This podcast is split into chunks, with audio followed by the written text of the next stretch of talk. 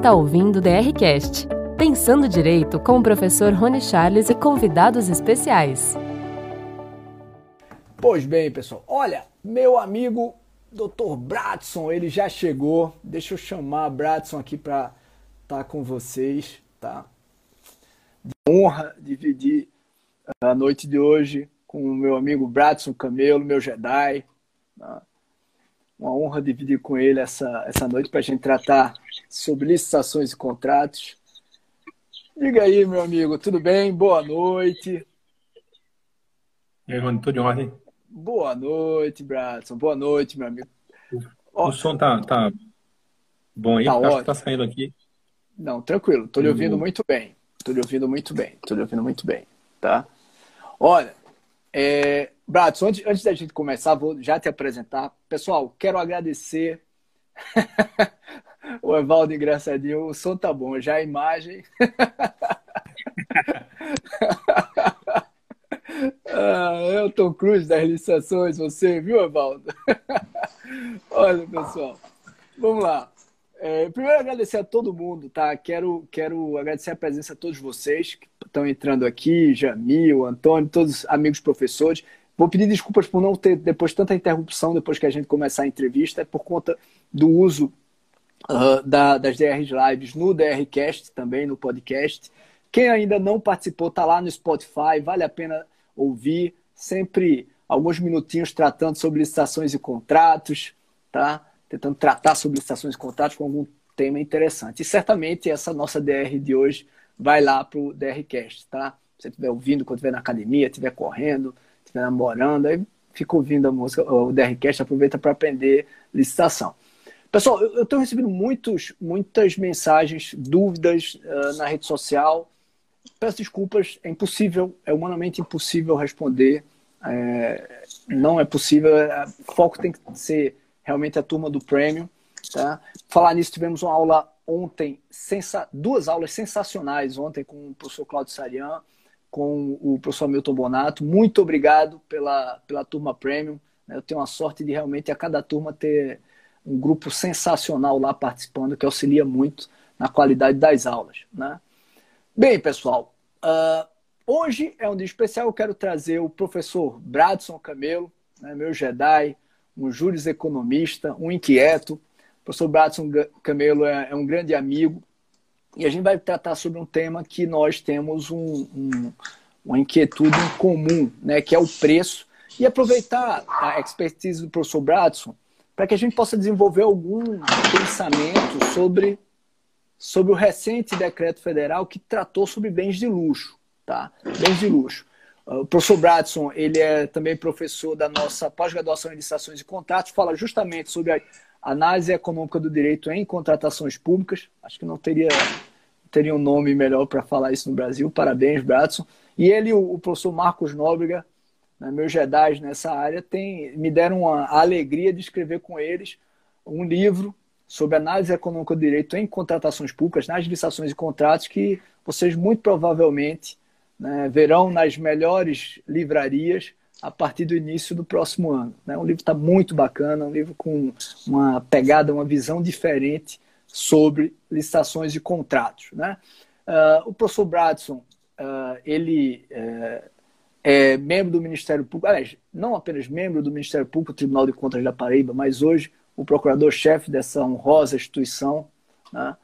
é professor universitário, né? é um Chicago boy, né? entende como poucos dessa essa, uh, esse diálogo entre economia e direito nas contratações públicas. Para mim, Bradson, foi uma grande alegria ter você uh, enriquecendo a nossa pós-graduação em licitações e contratos do SERS.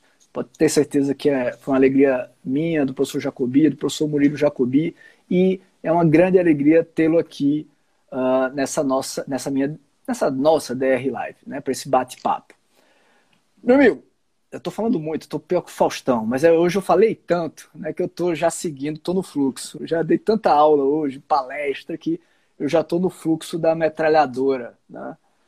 Olha, uh, meu amigo, eu sempre inicio, gosto de iniciar a DR, né? eu gosto de iniciar a DR é com alguma pergunta mais para relaxar, né?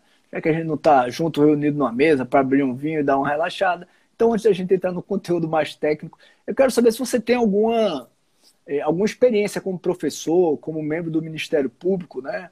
É, que você possa, algo, algo pitoresco, né, que você tenha vivenciado como professor na área de licitações, membro do Ministério Público, você foi da, da AGU também, como membro da AGU, e que você possa compartilhar aqui conosco.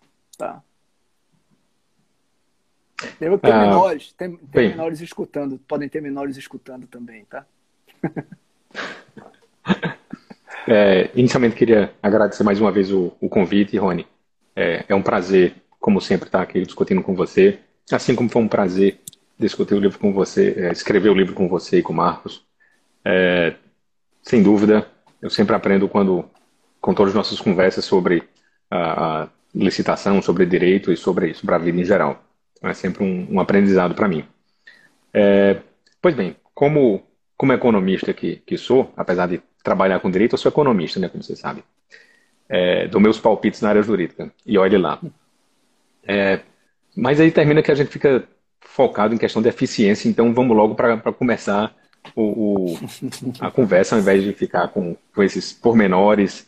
Ah, então, abordando a questão sobre alguma coisa pitoresca, é uma pena que que não tenhamos aqui nosso amigo Marcos, que ele sim é o cara que, que tem milhões de histórias, né? É, é. Infelizmente, eu sou mais, mais chato, então assim, eu não, não costumo ver é, as, as belezas nessas pequenas coisas e termina que, que eu não, não guardo. Mas tem um caso é, interessante, que eu acho interessante, que envolve licitação, envolve contratação pública. Ah, não é tão pitoresco, mas eu acho que, que é emblemático uh, envolve, de certa forma, a questão de preço. Foi uma, uma situação que aconteceu aqui no, no estado da Paraíba, quando a, a Secretaria de, de, de Ação Social decidiu dar um 13 terceiro pagamento para o Bolsa Família. E o Bolsa Família é pago é, através das contas da Caixa Econômica. E aí o, a, o governo do estado decidiu fazer essa contratação ah, através da, do, do, Banco Postal. Eles mandavam uma carta com uma propaganda da, da ação, né? Da ação do governo. E só que esqueceram de olhar a questão econômica. Então, o custo do, da contratação era maior do que o custo-benefício. Ah, absolutamente sem sentido. E aí, e, é, incomum, eu. Incomum. Isso é muito incomum. Isso nunca acontece é. no Brasil, só na Suíça. Pois é. Mas é, nesse, nesse país é, chamado Suíça, aconteceu esse tipo de contratação e, e óbvio que eu, que eu questionei, é, pedi para abrir diligência para investigar a economicidade daquele contrato. E aí me liga a secretária de Ação Social, aperreada, dizendo, não, procurador, mas eu não, não roubei nada não, assim, eu não estava... É, não, secretária, eu não estou discutindo isso. É, a, a, a preocupação aqui é que, às vezes, na contratação, a gente tem que olhar as melhores formas de, de atingir o, o fim. Porque a propaganda, a ideia da propaganda é algo permitido pela própria Constituição. Mas o que eu questionei é: será que não seria mais econômico contratar o pagamento via própria Caixa Econômica? Porque o, o, se o Bolsa Família é feito por lá, ele tem os cadastros das contas, era só pagar por lá e usar a diferença do recurso para fazer propaganda. É, mas o, o que ficou claro, óbvio que o, o Tribunal de Contas daquele país é, é, da Suíça é, não considera esse tipo de coisa também. Para eles, o que importa é a mera legalidade. É, mas o que ficou para mim é, bem sui generis, ou bem claro, é que na, na ideia de contratação, é, o grande fetiche que se tem, o grande olhar é somente para a questão do preço da contratação, sem pensar em efetividade, ah, sem pensar em alternativas contratuais. E, então, assim, é, é, mostra exatamente aquilo que a gente sempre conversa, uh, Rony, da, da, ausência do, dessa visão crítica do, do, poder público. E meu objetivo lá no Ministério Público de Contas não era nem punir a, a gestora, porque a gente sabe que tem corrupção, mas não seria contratando o empresa de correios e telégrafos, né? Seria é, improvável uma contratação dessa ser, ser ilícita. Uh, meu objetivo lá era exatamente estimular esse tipo de, de, de conduta, de analisar o custo-benefício de todas as contratações antes de simplesmente olhar só o preço e achar que a contratação é legal.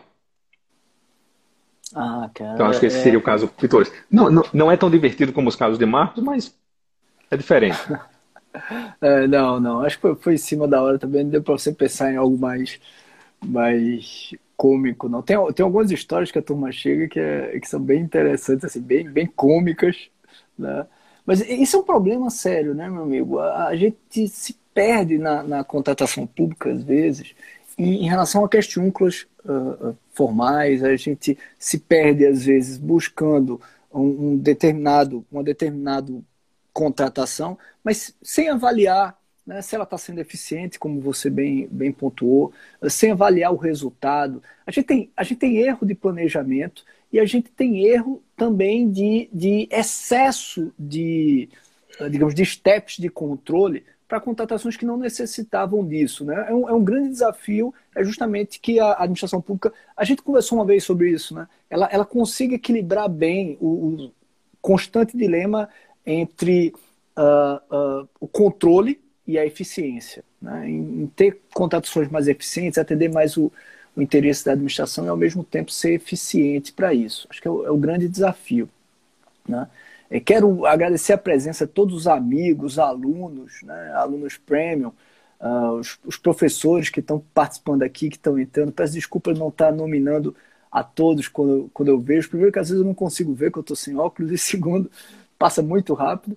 E segundo, que é, a gente tá, vai usar a, a live, as DRs também, para a DRCast, né? E aí a gente não pode ficar, porque lá eles não estão vendo as pessoas entrando. É, e fica parecendo que eu estou conversando com pessoas inexistentes aqui. Né? Amigo, uh, veja, o tema de hoje é preço.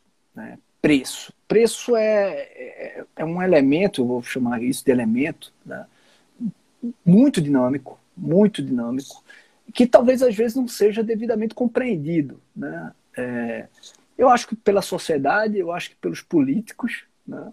e também nas contratações públicas. Né?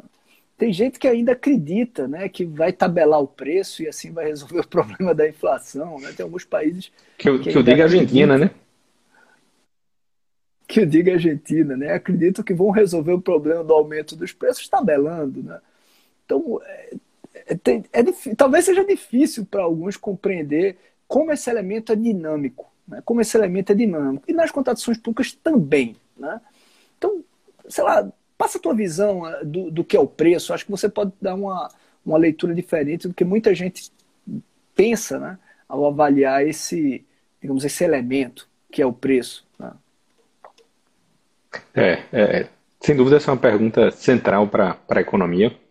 E Preço é uma relação de troca, é, e aí qualquer tipo de troca é, você pode pensar como preço, não só a, a questão monetária, mas inclusive usar outros recursos. Ah, por exemplo, qual o preço ah, de estar nessa, nessa DR aqui, das pessoas assistirem a DR? É o tempo que as pessoas estão alocando, participando, assistindo. Ah, e aí, esse tempo poderia ser gasto, poderia ser usado para outra coisa.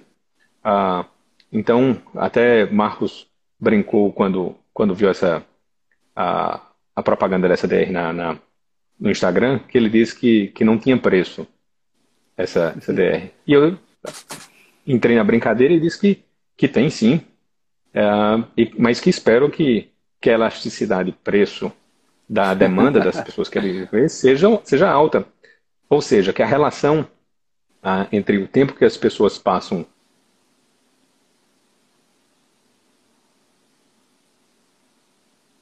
Eita, cortou um pouquinho. Que a relação entre o. Oi, agora eu te ouvi. A relação entre o tempo que as pessoas passam e aí cortou um pouquinho.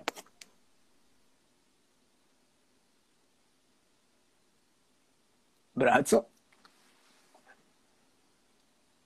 Oi, tô te ouvindo. Tá me ouvindo?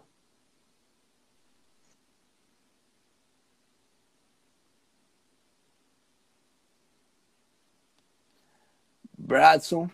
Pessoal, acho que deu um probleminha aqui no, no na internet do Bradson. Uh, já já a gente volta. Eu vou aproveitar então para dizer uma coisa que eu tinha esquecido no início, né? Uh, o o professor Bradson é professor da, da nossa pós-graduação em iniciações e contratos do CERS e uh, a gente tem, a, a SERS está fechando a próxima turma e tem um cupom de desconto, tá? Para quem tiver interesse na pós-graduação em licitações EAD do SERS, é Licita SERS. É um desconto de 12% para matrícula, então aproveitem quem tem interesse em se capacitar numa pós-graduação que é bem completa sobre a nova lei de licitações, com vários conteúdos, com vários professores destacados no quadro nacional, entre eles o professor Bradson Camelo, que fala sobre análise econômica do direito nas licitações e contratos. Né? E aí, Bradson, voltou?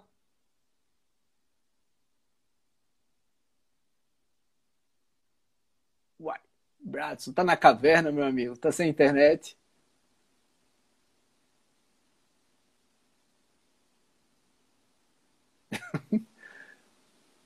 tá. Brad, enquanto vou, agora você voltar, eu vou tocando então, falando um pouco sobre preço, né, na área das, das licitações e contratações, contra o viés, talvez contra o viés. Uh, acho que é um grande desafio hoje, né, uh, na, na, no, na prática das contratações públicas, justamente a, a definição de preços, né, a estimativa de custos ou pesquisa de preços, como nós chamamos. Né. A nível de, de administração federal, já se vem avançando nos últimos anos com uh, instruções normativas que definem parâmetros para fazer essa pesquisa, para buscar identificar os preços. E, curiosamente, a nova lei de licitações falou disso de maneira mais explícita, né? mais analítica, mais esmiuçada do que nós tínhamos na, nova, na Lei 8.666. Né? Com a nova lei de licitações, a gente tem um regramento uh, sobre pesquisas de preços, que vai ser é, utilizado por, também por estados, por municípios, muito provavelmente. E é bem interessante que todos aqueles que ainda não têm essa rotina organizada nas suas unidades federativas, nos seus órgãos, passem a atentar para aqueles parâmetros que foram consolidados né, pela normatização federal, seja para aquisições, seja para serviços, seja para obras de engenharia, porque a lei definiu algumas balizas, algumas delas já foram uh, regulamentadas, por exemplo, com a Gestão Normativa 65, 2021 e que define alguns procedimentos, alguns parâmetros para que a pesquisa de preço seja feita. A, a Dani falou: fixa o cupom aqui. Bom, Dani, vou tentar escrever aqui. Boa ideia.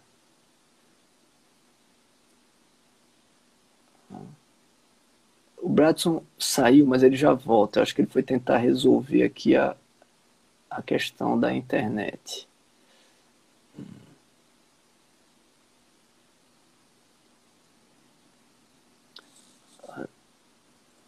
Pronto, é esse. Publiquei. Agora, fixar comentário. Licita Shares, pessoal, é o cupom de desconto né, para quem quiser 12% de desconto na pós-graduação do SERS. Vamos ver aqui, chamar o meu amigo Bradson novamente. Tá. Dê uma olhada, né, quem for da área, dê uma olhada lá na pós, no, no conteúdo, nos professores, talvez vocês achem interessante. E aí, meu amigo, voltou? pois espero, espero, que sim. Estava falando de preço. É, acho que devem ter ficado pensando que eu não paguei o preço da internet e ela da caiu. Internet, foi cortada. É. Mas olha, vamos lá. A gente, você estava falando, né? O, o, preço, inclusive o custo de estar aqui. Né, é o preço é o tempo da pessoa que está disponível é, para isso. É uma forma diferente de, de a visão do preço pelo economista é uma forma diferente da, da do jurista, né? E, e que Sim. diferencia, por exemplo, preço de valor. Né? Sim, o, o, preço ele envolve é, toda a relação de troca. Então, não precisa so, ser somente o, o, valor econômico que se paga, o, o, dinheiro que se gasta numa contratação. É, então, o primeiro ponto que a gente tem que ter em mente é isso, assim, que o, todo o custo uh, de transação faz parte do preço. É, e aí, com isso, o que é que a gente pode é, imaginar quando a gente pensa em preço? É aquela ideia clássica em economia da, das curvas de oferta e procura, né? E que a, o preço é aquele encontro entre a oferta e a procura. Ah, então, se eu chego num supermercado para comprar uma Coca-Cola ah, e o preço que está lá é cinco reais, aquele é o preço da oferta, é o valor que estão ofertando, eu vou lá e compro, pronto, aquele foi o preço de transação. Só que ah, quando a gente pensa que se eu for no supermercado, a qualquer um preço. Se eu for no, a, na lanchonete de um, de, um, de um aeroporto, a Coca vai ser três vezes aquele preço. Por que, que tem essa diferença? Ah, porque são mercados diferentes, porque os custos envolvidos são diferentes. E aí, do mesmo jeito, a gente tem que é, entender. Isso eu estou olhando só o preço estático, só o, o valor pontual, sem nenhuma excepcionalidade. Ah, se você muda ligeiramente os custos de transação envolvido, o custo de, a, de estabelecimento do, a, da, da, própria loja, a, eventuais taxas que, que uma loja paga e outra não, os impostos, tudo isso faz parte do preço, faz parte da constituição do preço. E aí, quando você vai perguntar em economia, como é que isso faz parte do preço? Isso determina a inclinação, a forma como a oferta e como a demanda se apresenta no mercado. Uhum. E aí, como você estava ah, comentando agora há pouco, quando eu voltei, eu, escutei, do, do, novo decreto né, que fala elasticidade renda da, da, da demanda, uhum. quando fala lá dos bens de luxo. Pronto, é, elasticidade é, é um conceito extremamente importante para o preço e há, uma compreensão melhor do que elasticidade a, talvez ajude a ver como a, o preço é dinâmico. E o preço é dinâmico não só quando a gente tem um choque de oferta, um choque de demanda, uma variação brusca na oferta ou uma variação brusca na demanda.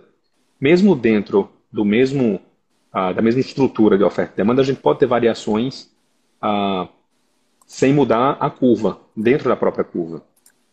Então, o, o, essas variações vão depender de, de, como essas, de como a oferta e como a demanda elas respondem a outras situações, seja a, o preço de outros, de outros bens, sejam os custos envolvidos, seja a capacidade de renda do, dos, dos agentes envolvidos, para tentar ser um pouco mais, mais prático. Tá. É, o exemplo que eu sempre dou é aquele do, ah, do mesmo banco que cobra taxas diferentes para você e para mim. Cobra um menor para você, porque você tem patrimônio 10 vezes maior do que o meu, e é, consequentemente, é, é melhor pagador. Então, o banco cobra menos. No meu caso, estou lascado, vou pagar só juros de cheque especial, bem mais caro, ah, porque representa um risco maior para o banco. Então, a gente está falando da mesma instituição financeira, mas ah, como os agentes envolvidos são diferentes, o que o banco faz é um, uma técnica que em economia chama de discriminação de preço. Sim. Ah, ele cobra mais ah, para aquele grupo da demanda, aquela parte da demanda, que tem uma necessidade maior. Ah, socialmente é injusto, ah, isso é outra discussão. Mas o, o preço é, não é, é discussão assim. do, do economista. o preço é assim. O preço é assim. Brato, assim, o pessoal, a história dele é uma cascata. Esse gerente certamente será demitido, né? será demitido do banco por essa decisão estúpida. Apostou errado em quem emprestar com baixo juros.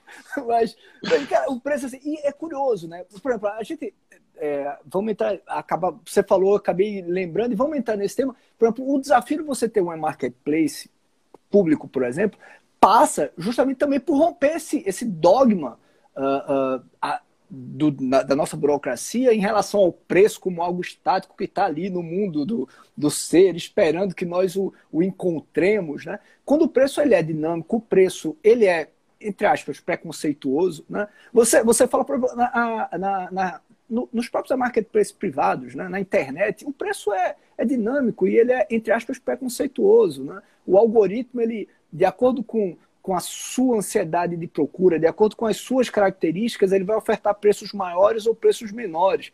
E quando isso parece né, é algo surreal, né, as pessoas falam, não é o preço da feira. É o preço da feira que oscila num dia, né, da xepa da feira, do início da feira. Né, Exatamente. Vai da final da feira cliente. você compra por um. É, é verdade. Da casa do cliente. Eu acho que a feira. No mesmo. Ah, não sei se você, você é um, um garoto criado em, em é, com todo.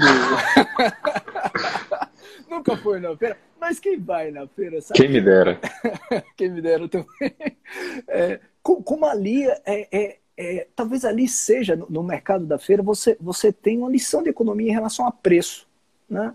É, como o preço é estabelecido ali topicamente de acordo com a relação, de acordo com o momento, de acordo com diversos elementos que acabam afetando uh, aquele digamos, contra aquela troca, né? aquela troca. E eu acho que a administração pública tem que perceber um pouco isso, essa dinamicidade.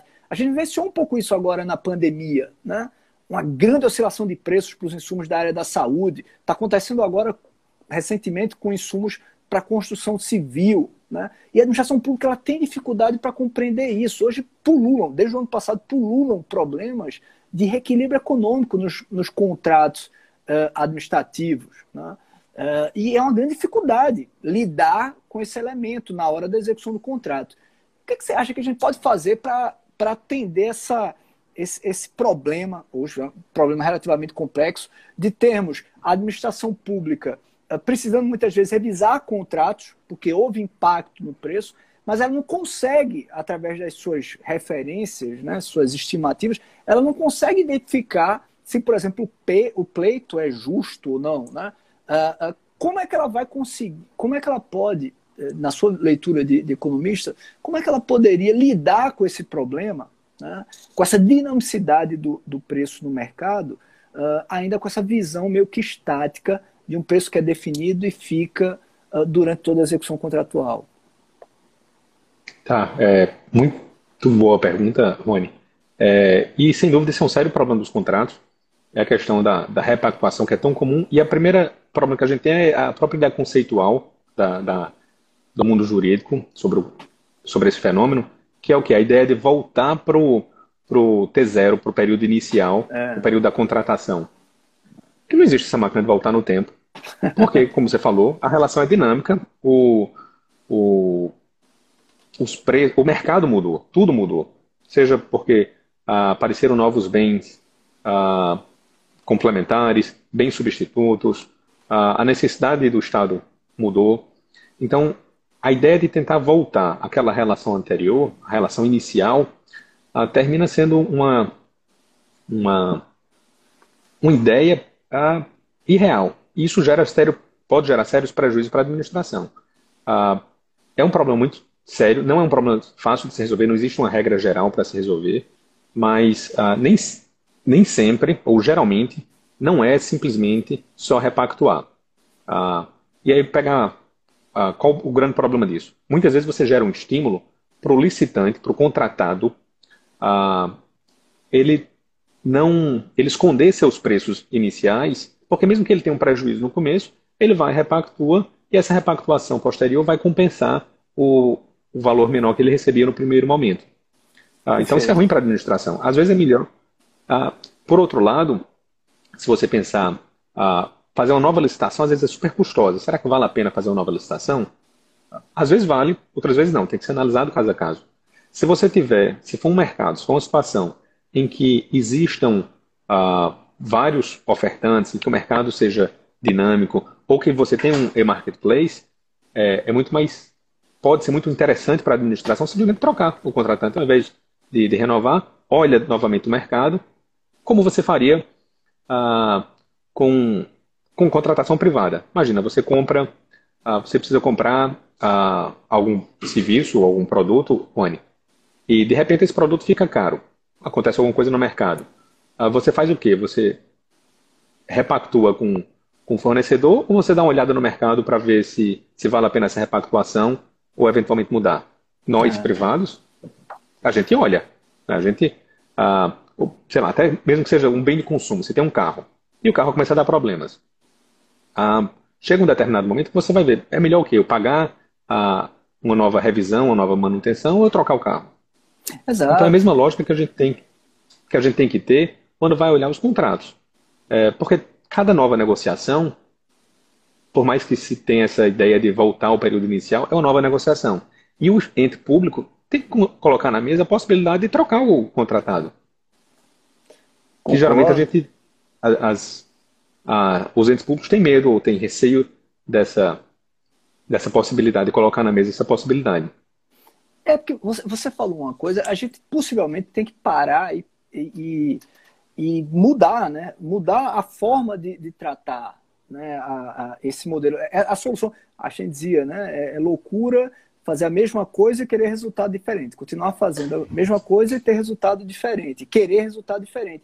Talvez seja a hora da gente começar a repensar a modelagem. Essa ideia de tentar buscar o, o T0 para recompor a equação econômica, ela não tem, ela não tem funcionado. O custo é muito grande. Identificar a, Dani, a, a Érica, citaram agora há pouco. É muito comum isso que você falou. Você faz a licitação um mês depois a empresa está pedindo reequilíbrio econômico. Né? E isso também envolve é, um, e... um problema sério de seleção adversa, porque tem empresa que é irresponsável, coloca o preço muito baixo e aí quer recomposição depois. Né? Isso significa que você contratou errado. Porque o, a estrutura de licitação foi mal feita. Exatamente. A licitação foi mal desenhada.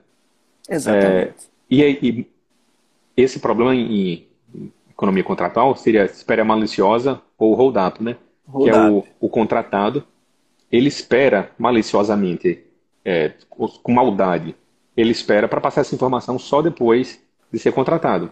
Ou só é. depois que o, o ente. Por que, é que ele espera para falar isso depois? Porque ele tem mais poder de barganha. Porque, como alguém falou aí, fazer uma nova licitação é custosa. Ah, essa é a vantagem de ter, por exemplo, a e-marketplace. Porque é, é, se você tem uma estrutura onde constantemente você tem novos preços, onde você tem essas informações dinâmicas, é mais barato você trocar. Exato, exato. a troca é, fica facilitada, né? A troca fica facilitada. Ah, então, e a gente tem que lembrar de outro, outro elemento, Rony, que é a questão ah, de, ser jogo, de ser um jogo repetitivo, ser uma situação que se repete rotineiramente. Uhum. E aí, o que é que acontece? Se o ente público ele tem um histórico de sempre sentar e renegociar, a, o licitante, na outra licitação, ele tem um estímulo para praticar essa espera maliciosa. É porque, porque ele sabe. Ele sabe porque que ele sabe que se fizer isso, isso novamente, né?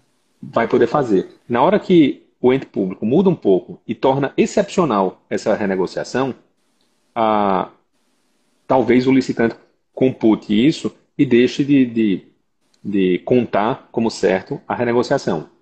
Tá. Mas será que o, eu, eu fico pensando, ontem mesmo eu estava uh, trocando ideia lá na, na, aula, na aula do curso Premium, a gente conversando sobre BIM, né, com o Hamilton Bonato, atualização de preços usando o BIM.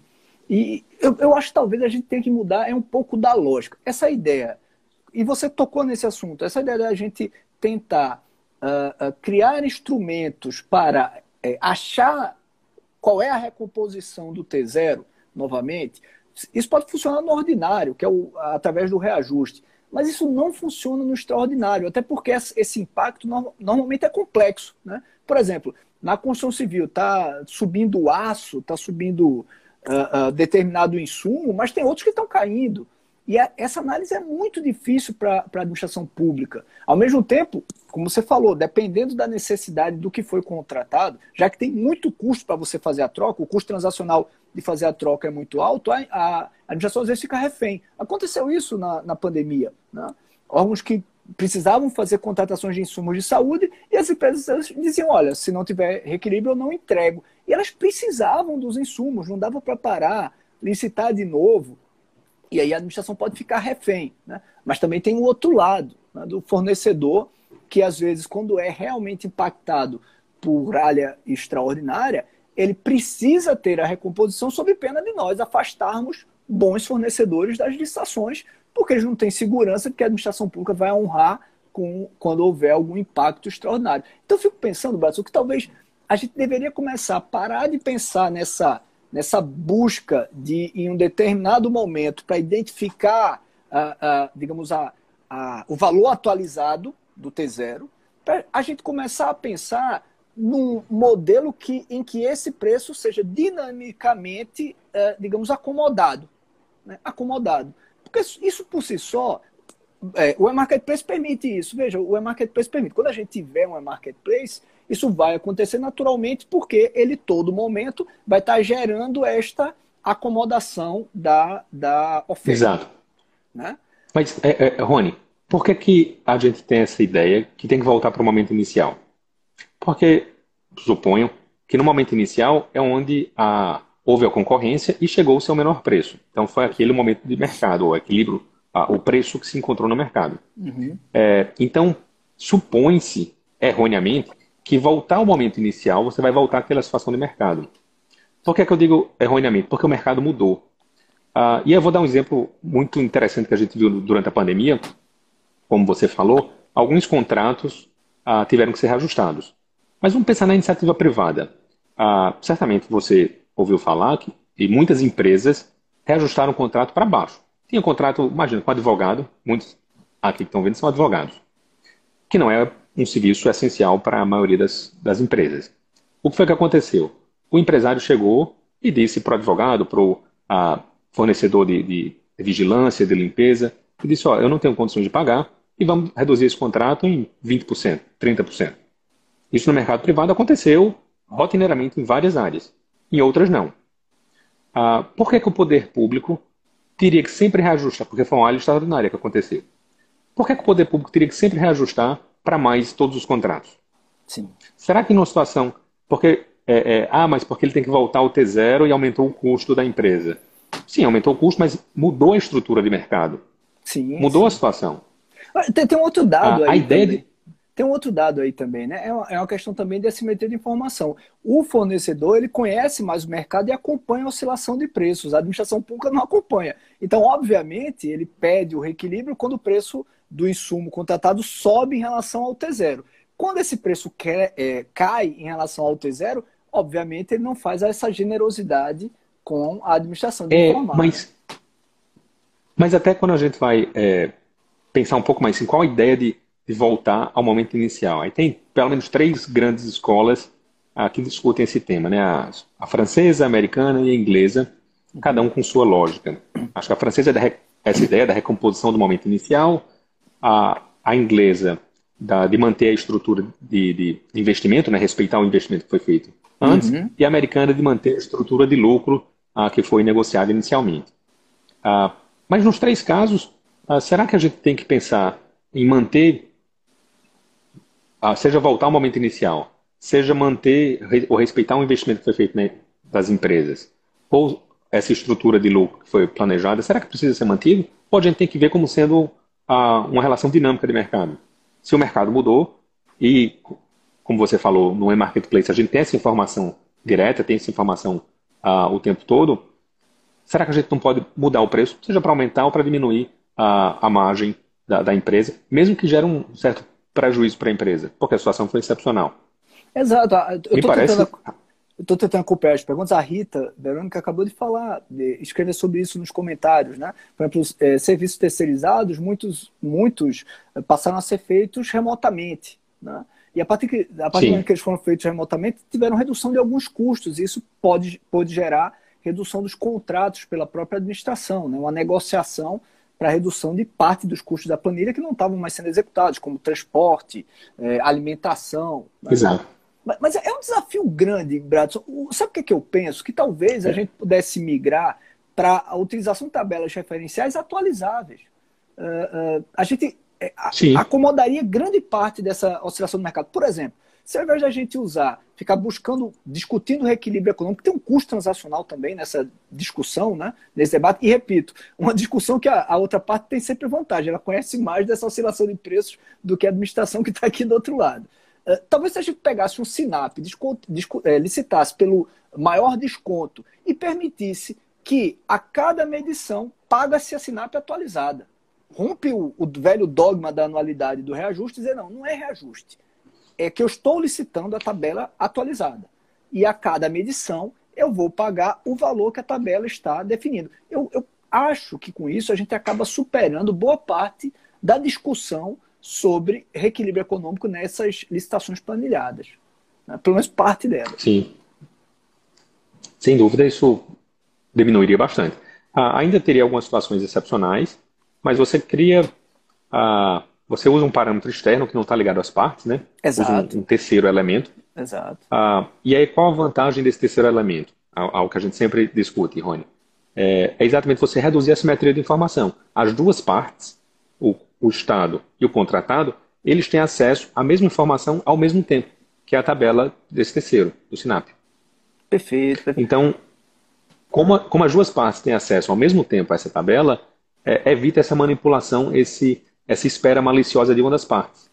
Perfeito. Ela não, não sabe que o que vai acontecer e espera, não, vou esperar aqui porque vai ter esse aumento e eu vou conseguir renegociar. Porque ela não sabe. Exato. A Renata está colocando aqui a questão do combustível também. Pronto, vamos usar a tabela da NP, ela não é atualizável, desconta pelo maior desconto e de acordo com a atualização dela vai se pagando o combustível. De certa forma, Brett, não sei se eu estou falando uma, uma, uma, bobagem, mas de certa forma a gente está usando a escola americana. Em que, na hora que ele apresentou um Sim. desconto em, em Mantém a estrutura de lucro, né? Mantém a estrutura de lucro. Né? E é uma, é uma forma interessante da gente evitar essa discussão que tem custo, né? É, eu acho que o, o indeferimento também é um problema, e... porque gera incerteza. Não? Né? Sim. E aí, a, a, a, uma rediscussão que poderia ter ainda assim seria excepcional. Sim, perfeito. Porque qualquer, qualquer rediscussão tem que ser excepcional, não pode ser a regra como acontece hoje em dia. Um mês, o cara assina o um contrato ou, ou ganha licitação para a gente preço, um mês depois ele está querendo reequilíbrio econômico. É, é, tem, é. Tem, tem, muito de, de, como você diz, de malícia também de alguns, né? É, é que a licitação foi mal feita, ela não, não, não se viu para que as partes ah, se despissem e passassem a informação completa. Exato, exato, exato. Eu, eu, eu acho que a gente tem muito, tem muito a falar, é um, é um, é tema apaixonante. Né? Agora eu quero voltar um pouquinho para a gente falar de, da pesquisa de preços. Tá? Da pesquisa de preços. É, você sabe, eu, eu, eu, sou muito incomodado com essa, esse fetiche né, da, da, de se tentar achar o preço, uh, uma simulação de preço através da pesquisa. Né? E eu, eu queria fazer uma pergunta: será que não seria melhor, ao invés de a gente ficar achando, tentando achar o ponto G do preço, né? como se isso fosse possível, como se isso fosse possível, não seria melhor que a, a, a, as nossas modelagens, nossas normalizações, elas buscassem achar fique bem à vontade para você, se quiser discordar, você que é o expert aqui. Uma, uma, zona de preço, a gente definir é, através da nossa pesquisa, da nossa estimativa, a busca não, não de um preço de referência, mas de uma área de referência que envolvesse desde uma indicação de inexecuibilidade, obviamente relativa, como também a definição de um teto. Né? E isso aí eu teria um campo de informação para o agente público. Porque eu, eu vejo, às vezes, você tem pesquisa de preços, que aí fez a referência, deu lá, sei lá, 115. Aí você faz a licitação, a licitação a empresa não consegue baixar de 117. Você vai ter que fazer, refazer a licitação. Né? E, o, e o gestor fica preso aquilo ali, porque ele não definiu o preço máximo maior. Será que a gente definir um campo não seria mais, uh, digamos, interessante, até por conta da oscilação, do que tentar achar o, esse preço de referência como um, um ponto, né? No, um ponto G? É, sem dúvida, é, é, eu concordo com você. Uh, preço não é um ponto, por isso que eu falei lá do exemplo do, da Coca-Cola.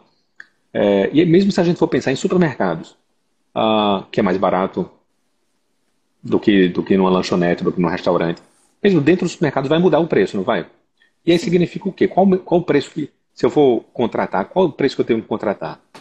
Uh, nem sempre eu vou encontrar um menor preço, porque às vezes eu vou no supermercado, tá, um, tá sabe, 3 reais, aí vou no, no outro supermercado, tá 3,50, mas o, o, supermercado anterior já mudou o preço, porque as coisas não, não ficam o mesmo preço. Então, é, é, mesmo que eu vá para a mesma categoria de, de mercado, ah, os preços vão estar mudando. Então, é impossível eu pensar numa ideia que é só um ponto. Aquela, a, a ideia de ser um ponto funciona bem para um, o mercado de concorrência perfeita, mas a gente não tem esse mercado.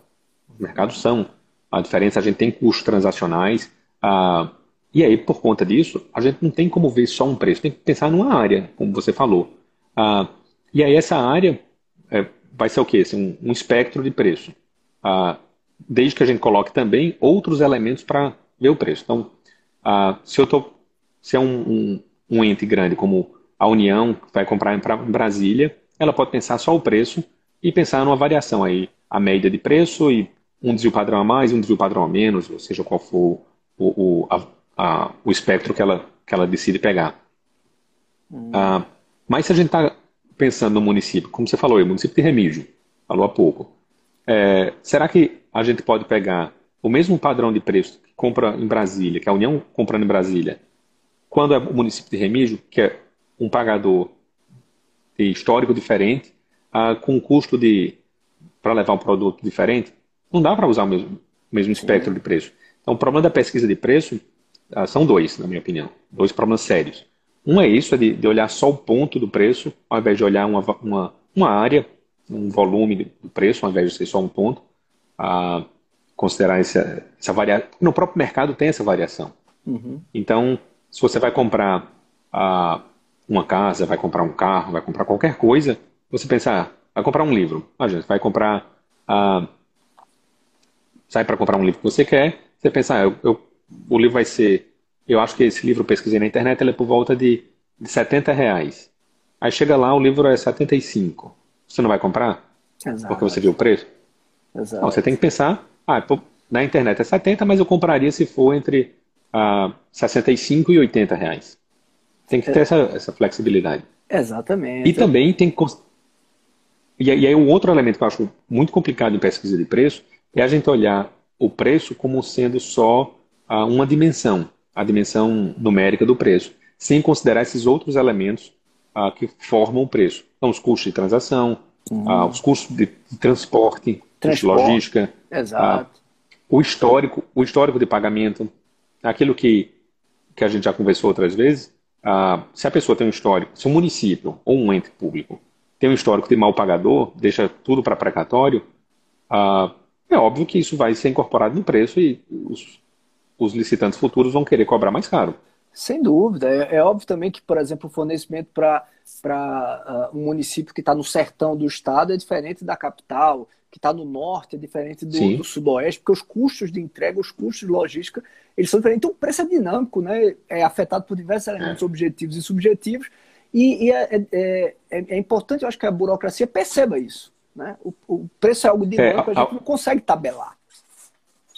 Alguém perguntou é, há pouco sobre combustíveis, né? E combustível é um, um, uma ilustração muito boa disso, né? A gente tem muito problema de combustível ah, e muitas vezes o, o, controle externo chega, pega um contrato de, de compra de combustível e diz que tem sobrepreço. Mas é tão difícil você aferir um sobrepreço de um combustível, ah, seja pelo aspecto temporal, porque variou muito, mas também espacial. Ah, tem municípios no interior do Brasil que só tem um posto de combustível. Exato. Ah, e aí você vai comparar com quem? E o, e o custo para levar aquele... gasolina para aquele posto é enorme. Então ele tem um, ele, ele, é mais caro também, não só pela ausência Sim. de competição, mas pelo custo de transporte. Né? Sim. É... E como ele está sozinho lá, ele pode cobrar mais caro. Sim. Porque tem poder de mercado. Sim. E ele vai fazer o quê? Exatamente. Vai não tabelar? Comprar? Vai tabelar? Vai chamar a Sunab? Não pois é. funciona. É. Não funciona. Vai, vai prender o, o, boi no pasto, como já fizeram, como já fizeram na Suíça? Como já fizeram na Suíça. Meu amigo, é, mas eu, eu, queria passar para falar sobre o, o, Bacana que você concorda, fico muito feliz. Né? Agora estou mais seguro para defender isso. Né? De ser uma zona e não. De defender a zona e não defender o. Preço. Rapaz, mas o ponto G? E não o ponto G. Olha. É... Eu... Diz, fala. Não, não, não. É... Eu falo depois. tá certo. É, pessoal, pode mandar as perguntas, eu estou tentando acompanhar as perguntas e ler também, tá? Eu quero falar um pouquinho sobre o, o decreto, né? O decreto 10.818 de 2021, né? A, a Fer, Ferdinanda está falando, Ferdinunes, compra relativamente simples tem fracassado frente a tantas oscilações do mercado. Verdade. E como a gente define, tenta buscar o, o ponto aqui, né? O mercado, na hora que o mercado está em alta, aí uh, não atrai, não consigo atrair competidores, porque o preço do mercado já está diferente. Então, a administração pública precisa criar soluções, porque tem custo, está perdendo processo né, licitatório, né? Isso tem um custo gigantesco. Mas eu quero falar contigo sobre o decreto, meu amigo. Eu quero falar um pouquinho do decreto. O decreto, pessoal, para quem não sabe, né, e aí até um alerta né, para quem é de município, para quem é de estado, que não está não tá muito preocupado com isso. Recentemente foi aprovado o decreto 8.818 do governo federal. O Executivo Federal se antecipou, na verdade, já em cima da, da, da linha do tempo, né, já em cima do prazo, mas fez a regulamentação do artigo 20 da uh, nova lei de licitações. Eu vou ler rapidinho para que vocês entendam o problema. Os itens de de consumo adquiridos para suprir as demandas das estruturas da administração pública deverão ser de qualidade comum, não superior à necessária para cumprir as finalidades às quais se destinam. Vírgula. Vedada a aquisição de artigos de luxo. diz o parágrafo 1 os poderes executivo, legislativo e judiciário definirão em regulamento os limites para enquadramento dos bens de consumo nas categorias comuns e luxo. Parágrafo 2 A partir de 180 dias da promulgação desta lei, novas compras de bens de consumo só poderão ser efetivadas com a edição pela autoridade competente do regulamento a que se refere o parágrafo 1 deste artigo. Ou seja, em princípio, ainda bem que a gente tem a 8666 por enquanto, para não ter que usar obrigatoriamente a nova lei. Porque o que a turma não percebe muitas vezes é que, primeiro, a maioria não regulamentou. Tirando o Executivo Federal, acho que praticamente ninguém é, regulamentou. E que há uma vedação à contratação de artigos de luxo. E esse texto foi muito criticado né, nos debates que tivemos na, na, na, na, Casa Civil, né? o pessoal da Casa Civil, todo mundo criticou, é, um, é uma, com devido respeito ao Congresso, é um dispositivo é, é, politiqueiro, né? o dispositivo da lei foi politiqueiro, né? porque é muito complicado essa identificação do que é o bem de luxo, e na época, eu admito, eu, eu disse, olha, ou veta isso, ou como é que vai se regulamentar esse negócio? Vai fazer uma tabela? Isso aqui é de luxo, sabonete tal, sabonete tal, é isso aqui, arroz tal. Como é que ele vai definir tal celular, esse nível aqui já é luxo, esse aqui não, tal carro? É, a gente vai fazer esse tabelamento, isso é impossível, é inviável. Até porque a, a, esse conceito de bem de luxo, ele é dinâmico. Ele é dinâmico. Então, uh, uh, infelizmente o veto não foi feito porque realmente sensibilizaria, né, exporia o, o, o presidente, optou-se politicamente por não se fazer uh, o veto, e ficou esse artigo, esse, essa beleza, essa jabuti, esse jabuti aí na, na, na lei, no artigo 20. E aí veio o decreto 10.818, com uma solução muito diferente do que eventualmente poderia se imaginar, né? na cabeça do jurista poderia se imaginar. Já com a leitura mais, é, em princípio, econômica do, do decreto. O que, que, você achou em relação a esses bens de luxo? Você gostou dessa, dessa solução dada pelo decreto 10.818-2021? Ah, Só para o pessoal é, perdão, meu antes de passar a palavra para você, para o pessoal entender. Queridos, o que é bem de luxo? Bem de luxo, para o decreto uh, ah, 10.818, é um bem de consumo com alta elasticidade e renda da demanda, identificado por meio de características tais como ostentação, opulência, forte apelo estético ou requinte. Né? Tipo, sei lá, uh, não, eu, eu, eu, ia, eu ia citar uma, uma, uma, artista global e iam me chamar, dizer que não foi correta a comparação. Né? É, mas imagine uma coisa muito bela, né? é bem de luxo, né? é bem de luxo. Meu amigo, você acha que esse conceito ele vai ser interessante? E aí eu, aí eu passo para você tentar nos ajudar a decifrar o enigma da esfinge. Por quê? Se esse conceito de elasticidade pode servir para uma análise, uh, uh, digamos, uh, econômica, sobre os bens que é, podem ser classificados hoje como de luxo, será que a administração pública vai conseguir fazer isso para as licitações? Entendeu? Então, se você puder explicar para o pessoal um pouquinho da, da lógica da elasticidade para a identificação do bem de luxo, que é uma lógica econômica, se eu não. Se eu, é, peço desculpa se eu estiver enganado, mas eu tenho certeza que não estou. Não, complet... completamente. Tá, mas se é... isso isso funciona tranquilamente para análise econômica. Se eu pedisse para você fazer essa análise, certamente você conseguiria identificar bens que são de luxo ou não, analisando uh, a variação do preço deles no período. A gente pode ter isso na administração? Uh, o que é que eu acho que aconteceu? Mero achismo, não tenho nenhuma informação. Uh, provavelmente alguém da, da, da, Casa Civil ou algum jurista chegou do Ministério da Economia com esse problema. Rapaz, como é que a gente define o que é bem de luxo? Cara, não assistiu aula de, de micro 1, não? A gente sabe que a, a, em micro 1, primeira aula você vai aprender a ler a diferença dos bens. Uh, e tem basicamente três tipos de bens: os bens comuns, bens inferiores e bens de luxo. Uh, e você vai determinar os bens de acordo com a, com a resposta que eles têm uh, da variação de renda das pessoas. Elasticidade nada mais é do que a variação percentual ah, de da demanda ou da oferta, de acordo com a variação percentual de outra coisa. No caso aí do decreto, da renda. Então, o que é que quer dizer bem de luxo? É aquele bem que quando você dobra a renda, você mais do que dobra o consumo.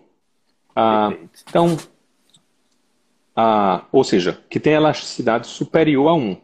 Ah, essa relação, o, o, a relação na renda, ela mais do que ah, impacta uma vez no, na variação do, do consumo, da demanda.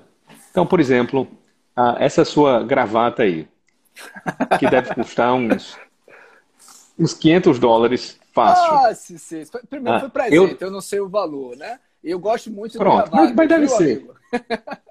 Pode me dar de presente. Rapaz, nem de gravata, nem de gravata eu tô aqui. Mas se eu tivesse, se minha renda dobrasse, aí eu podia comprar uma. Se a renda triplicasse, aí eu não comprava uma, eu comprava três. Ou seja, mais do o, o aumento seria mais do que proporcional.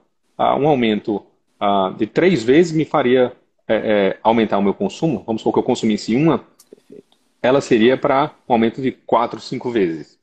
Então, Sabe, é, o, o... Desculpa, desculpa rapidinho. Sacou, pessoal que está ouvindo? Então, o que é o bem de luxo? É, como é que a gente extrai o conceito de bem de luxo pela elasticidade? É que é um, é um bem que ele tem, por exemplo, um tipo de, de demanda, de compra, um nível de compra, quando a renda está aqui. Quando a renda sobe, o nível de compra dele sobe mais do que sobe o da renda. Por quê? Como as pessoas têm mais dinheiro e sobra dinheiro, o que elas vão comprar? Aquilo que é de luxo essa, essa ideia da elasticidade, né? Exatamente. Exato. E aí, só para completar, já que eu falei dos outros bens, ah, os bens comuns é aquele que tem elasticidade próximo de 1, ou seja, a minha renda dobrou, eu vou mais ou menos dobrar o consumo que eu tenho de, de alguns bens, sei lá, de, de algumas, alguns produtos ordinários, de café, por exemplo, sei lá o quê.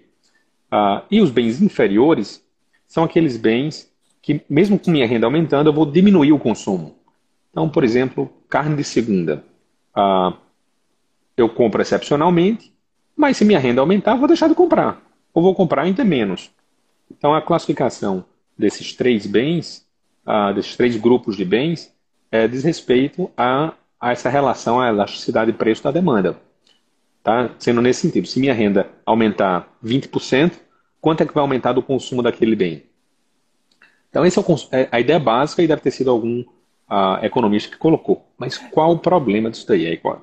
Só que aí tem um problema, tem vários problemas, na verdade. É, primeiro, o primeiro deles é como calcular. Ah, existem vários, várias formas diferentes de calcular a elasticidade. Você pode calcular no ponto, você pode calcular ah, no, no arco, na, na variação total que tem, e aí você muda significativamente o tipo de, de variação é, o tipo de, de, elasticidade. Às vezes a diferença é significativa. Se você calcular num ponto, se você calcular no começo, calcular no final. Ah, tipo, você vai calcular com a renda do início ou com a renda do final? Ah, você vai calcular. Geralmente se calcula no arco, assim, no meio. Ah, mas pode ser também instantâneo. Então, existe a forma de calcular que é, que é diferente, que varia. E tem um outro problema, que é a, é bem inferior para quem? Então, uhum. citei aqui a carne, a carne de terceira, a carne de segunda. A carne de segunda é bem inferior para mim. Mas para alguém que não tem nem dinheiro para comprar carne, será que não é bem de luxo? Exato. Talvez sim. Exato, exato. Essa sua gravata é bem de luxo para mim.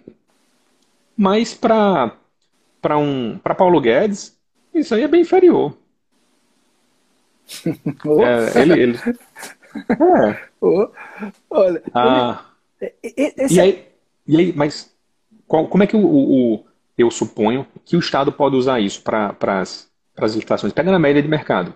Então, você vê um tipo de bem, um, um tipo de carro, pronto, adquirir carro, adquirir um automóvel.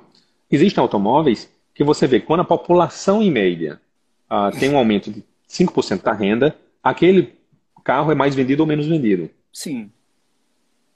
Então, aí você pode é, calcular esse tipo de elasticidade. É uma forma grosseira de calcular, questionável, ah, porque não existe um, uma forma única e perfeita de calcular elasticidade para identificar o, ah, se o bem é de luxo mas, ou inferior. Então, existem críticas, mas é uma forma. Mas sabe qual é o problema, Braço? O que é que eu vejo? Eu, primeiro, concordo, obviamente, com tudo que você falou. É justamente nesse ponto subjetivo, extremamente subjetivo da identificação do, do bem de luxo ou não, que eu acho que talvez a regulamentação tenha cometido um erro. Né? É, é, é uma tentativa de solução, né? e, na verdade, do ponto de vista técnico, foi uma solução interessante né? para econo... É, do ponto de vista para a economia, né? fazer essa análise usando a economia como base para a definição de bem de luxo, porque a tentativa de classificar e tabelar era inviável, era impossível. Mas o problema é que o bem Sim. de luxo, pela lei, e o texto é a lei, o, o, correto era vetar esse dispositivo, porque o bem de luxo, ele é vedado.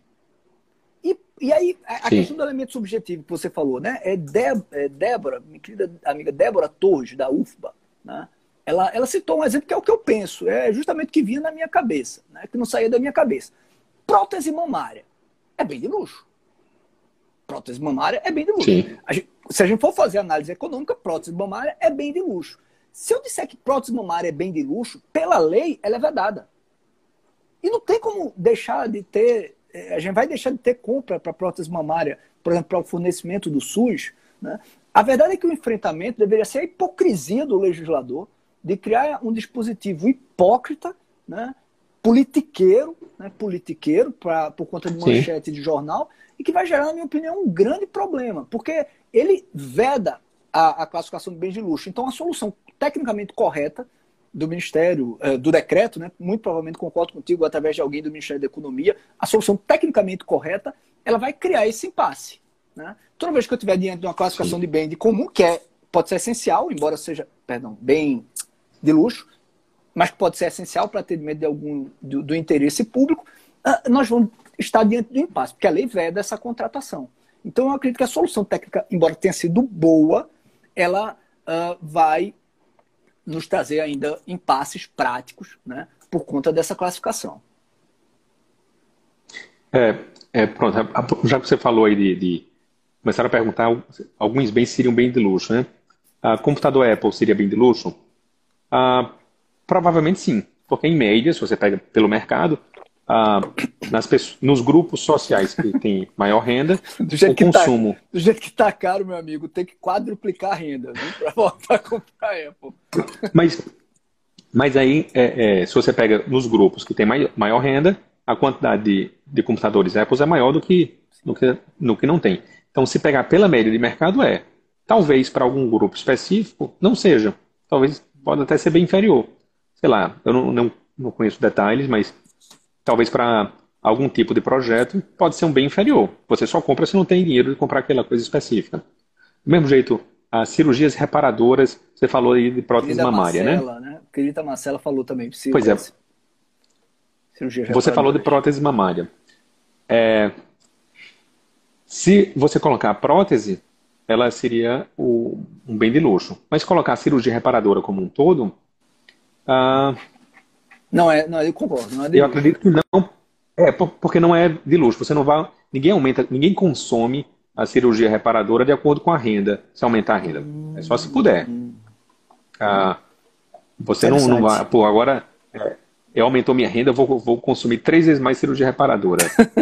não, não, perfeito, perfeito. Até você já me apresentou uma boa solução caso eu um dia me depare com isso. Porque eu posso não classificá-lo como uh, bens de luxo, porque neste caso não se trata, digamos, de uma, de uma opção por uh, sobejo de receita. Na verdade, é uma necessidade. Exato. Interessante. Exatamente, Interessante. é uma necessidade. E aí, é, porque existem outras classificações de bens. Era algo que o regulamento ah. poderia, o decreto poderia ter trazido para auxiliar a afastar. Porque a gente. Esse é o dilema. Né? Não basta classificar é, para que seja contratado, a gente precisa afastar do conceito de bem de luxo. Porque bem de luxo é vedado Sim. pela lei. Só que em algumas situações, como nessa, do, do da prótese mamária para uma cirurgia reparadora, você tem que encontrar uma justificativa. Sim. E aí, se você começa a entender melhor a, essa relação dos bens, as, pode se justificar. Hum. É, é, existem outras formas de você ver. Como eu estava conversando com você, Rony, ah, daquele professor amigo meu que ah, fez um, uma brincadeira perguntando se, em geral, as, as, sociedades mais ricas têm menos filhos. Ah, e aí? filho é bem inferior, porque quando você fica mais rico, quando sociedade, é. você tem menos filho. Verdade, verdade. Ah, se, você, se você olha somente, exclusivamente a relação de elasticidade, você vai dizer que sim. Ah, mas ah, não pode só olhar a elasticidade, você tem que olhar outros fatores, ah, inclusive o, o, preço não é só esse. Ah, você não vai olhar a relação de preço e, e, e de sua renda. Ah, as sociedades mais evoluídas ou mais ricas têm menos filhos porque o custo de criar, o custo de educar um, uma criança uh, é muito, muito alto. E custo aí não é só do pagamento de, de escolas e pagamento de educação, uh, é o custo do tempo. O, o, o, tempo de uma sociedade mais produtiva mais, é mais caro. O povo tem mais juízo, né, Bradson? O povo tem mais juízo. Exatamente. Sabe que, é, uh, que dá trabalho e que o seu tempo vale a pena aplicar para outra coisa. Perfeito. É, é, a melhor coisa do mundo, mas também é mais trabalhosa. Né? Depois de fazer pesquisa do preço e licitação. mas, é... mas, amigo, é, poxa, que, que, bacana, que bacana. Você já me trouxe, porque eu tenho certeza que a gente vai se deparar com isso na, na, na AGU. Né? É, é, como, Sim. embora eu tenha achado muito interessante a solução do decreto, como nós vamos enfrentar esse dilema, porque não basta classificar. Nós precisamos afastar a classificação de bens de luxo para esses bens que são necessários. Então, prótese mamária, numa Sim. leitura é, é, nossa, particular, privada, não. É, prótese mamária é bem de luxo. Mas depende. Se é uma prótese mamária não para simplesmente a mulher se tornar mais atraente, mais bonita, enfim, mas para, por exemplo, uma recuperação em função de uma uh, de uma doença, de um, de um tumor, de um câncer, de uma, uh, um câncer mamário. Então, não, isso aqui não tem nada a ver de bem de luxo. Isso não é bem de luxo. Ela está fazendo isso, é uma necessidade. Talvez nós tenhamos. Eu acho que faltou talvez isso no decreto, criar algumas, é, é, alguns escapes normativos para que é. a gente possa é, pegar esse bem em tese captável como de luxo e não classificá-lo como de luxo. Mas aí o problema é até fazer um, um meia-culpa, é que, em geral, os cursos de economia, a gente não aprende bem o que é preço. É, só aprende nos modelos microeconômicos. E a teoria do preço é uma das coisas mais importantes que tem na economia. É, vários prêmios Nobel ganharam seus prêmios por estudar esse tipo de relação de mercado. Então, quando a gente olha classificando o bem de luxo apenas pela elasticidade renda, ou pela elasticidade preço, ou pela elasticidade cruzada, a gente não está olhando o preço em sua totalidade. Como esse exemplo dos filhos. Por isso que eu gosto tanto desse exemplo. Muito Alguém bom. comentou aqui, ah, quando, quando, você trabalha, quando você trabalha muito, você não tem tempo de ter filho. É exatamente isso, porque o seu o custo da sua hora é muito alto. Então é uma relação de preço. Ah, a gente não, não pode olhar só o, o preço como sendo o valor pago. Por isso que quando a gente olha elasticidade de preço, a gente confunde um pouco o que é preço com só o valor pago no mercado. E como eu disse inicialmente, preço não é só isso. O preço é todo o conjunto de custos que envolve a relação. É uma troca. É uma troca. E a troca nem sempre é só o que você paga. No caso de uma cirurgia reparadora, ah, o que está envolvido nessa troca não é só o valor pago, é o valor ah, não financeiro que vai ser reconstruído naquela pessoa. Exatamente, exatamente. Então, é olhar preço num sentido mais completo, num sentido mais, mais global. É, é, aí, desculpa fazer um pouco de, de, de, de cabotinismo, mas assim, esse é o grande benefício da escola de Chicago. Lá, o foco principal é a teoria do preço, que é um pouco diferente das outras escolas de economia no mundo. Hum, tá bom, Chicago Boy. Tá bom. Ó, oh, por falar nisso. Chicago Uri. Na minha idade não é boy mais não, rapaz. É Old. Ai, cara.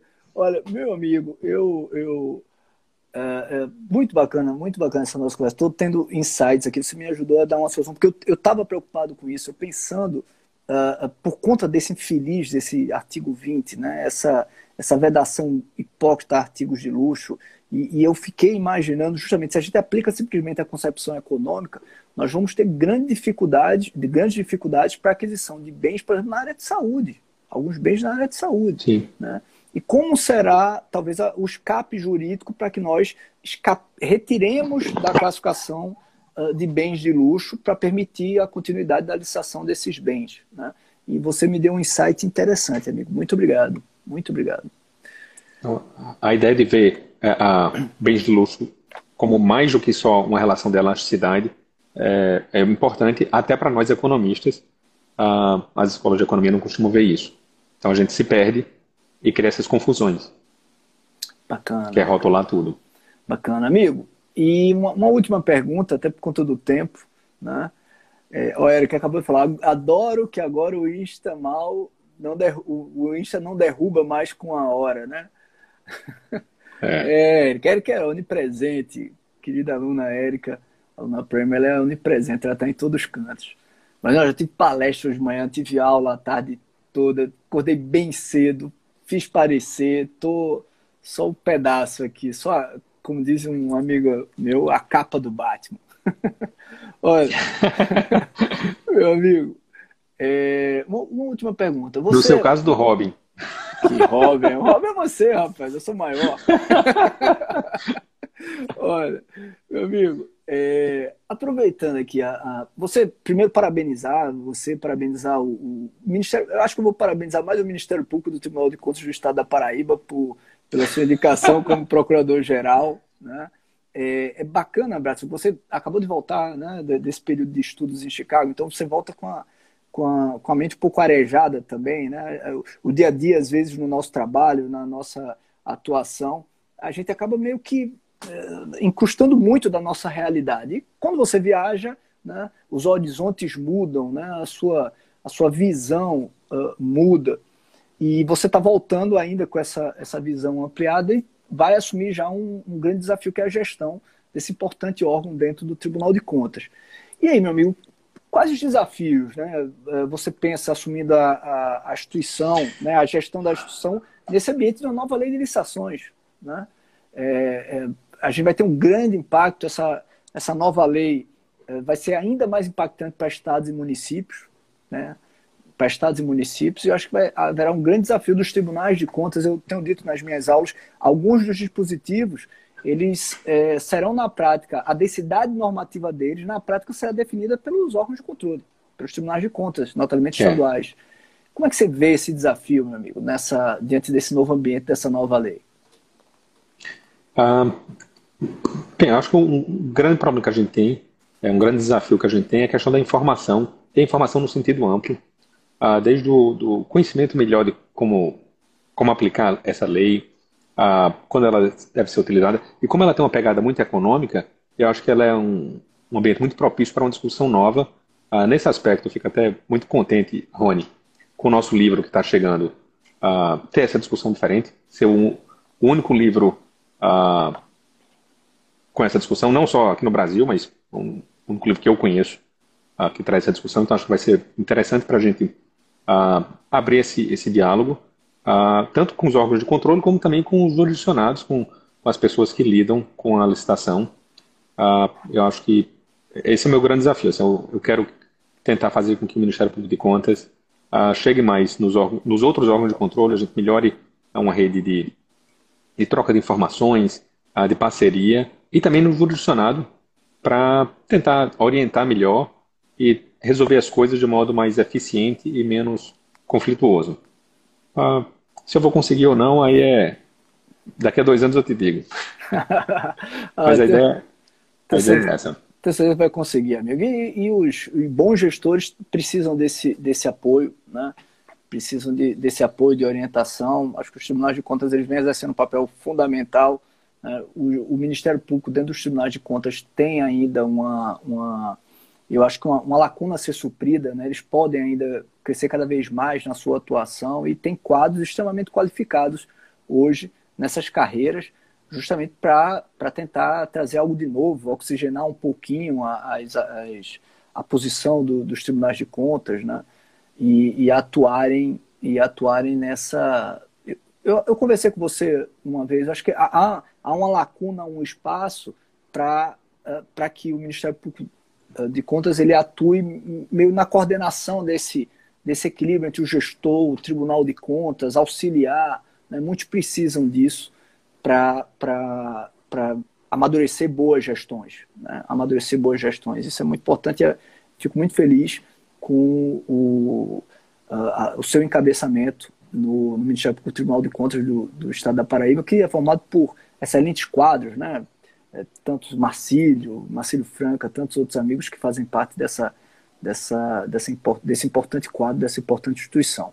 Então, meu querido irmão, uma, uma grande alegria, é uma grande alegria ter você. Pessoal, é, para quem é, chegou depois, né, esse mensagem fixada Licita SERS é um cupom de desconto para pós-graduação em licitações e contratos do SERS. Então, quem quiser aprender sobre é, a nova lei de licitações, ter um curso de pós-graduação completo sobre a nova lei de licitações, de ter um professor como o professor Bradson para falar sobre análise econômica do direito nas licitações e contratações públicas, aproveitem, que aí é um artigo de luxo. Né? Aí é um artigo de luxo. é o professor de luxo. Eu, eu aproveitei a crise para contratar logo ele, fazer um contrato de longa duração, antes que ficasse muito caro. Né? Meu irmão, é, passar para as suas considerações finais, uma grande alegria, uma grande honra né, te, te receber. Né? Sempre muito bom, sempre muito bom, sempre aprendo muito com as nossas conversas, tá? Uh, mais uma vez eu agradeço, Rony, o convite. Na verdade, todo convite seu é, é uma ordem. Você é, é um, como eu sempre falo para você, você fica rindo. Mas você, mais do que um amigo, mais do que um irmão, você é uma fonte de inspiração. Quando eu estou cansado, é, é, sem saco de estudar ou de trabalhar, rapaz, enquanto, enquanto eu estou aqui querendo assistir Netflix, o Rony está escrevendo outro livro, o Rony está escrevendo outro artigo, aí eu me levanto e vou lá fazer alguma coisa de útil. A gente, a gente então, tá, a gente você tá essa, essa tá inspiração. E eu aqui do outro lado fazendo a mesma coisa. Rapaz, eu não vou dormir, não. Enquanto isso, o Batson tá lá estudando, eu vou estudar também. Aí se matando. ai, ai, meu irmão. Muito bom. Você aqui é uma inspiração, meu amigo. Uma grande inspiração para mim. Muito obrigado mesmo. Obrigado pelo, por esse tempo. Eu sei, tem preço para você ter, ter, Não existe almoço, não existe almoço de graça, nem DR de graça. nem DR de graça, e você deslocou seu tempo para estar tá aqui nos ensinando, nos brilhando com suas, suas informações, tá, pessoal? Por favor, aqueles que não se preocuparam ainda, estados, municípios, se liguem, tá lá no artigo 20 da lei, tem que fazer a regulamentação, porque, de acordo com a lei, enquanto não fizer a regulamentação, não vai poder utilizá-la nem para os bens de consumo. Então, vão fazer a regulamentação, aproveita o que foi feito no federal, de repente até aperfeiçoem, liga lá para o Ministério Público Tribunal de Contas do Estado da Paraíba, pede ajuda ao professor Bradson e aperfeiçoem. Não, não se dê ao luxo, não se dê ao luxo de desprezar a definição de bem de luxo, né? é verdade, não pode, não pode, não pode. Meu irmão, um abração, fica com Deus, né? Vamos torcer já, Abraço. já. E vamos ver o Megão agora ganhar. Exato, exato. Novamente. Amém. Tchau, meu irmão. Fica com Deus, tá? Boa noite, boa noite, Valeu, pessoal. Boa Até noite mais. a todo mundo. Muito obrigado boa noite, pela presença pessoal. a todos vocês. Você ouviu o DRCast, Pensando Direito com Rony Charles. Acesse ronecharles.com.br.